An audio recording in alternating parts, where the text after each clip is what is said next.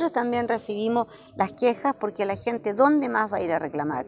Por lo tanto, nos hemos tenido que hacer cargo de una obra que nosotros no licitamos y que tiene que estar la gente más pendiente y porque además no estamos hablando de cualquier ruta, estamos hablando de una ruta internacional, la ruta más transitada, abierta eh, para que la gente eh, llegue y salga del país.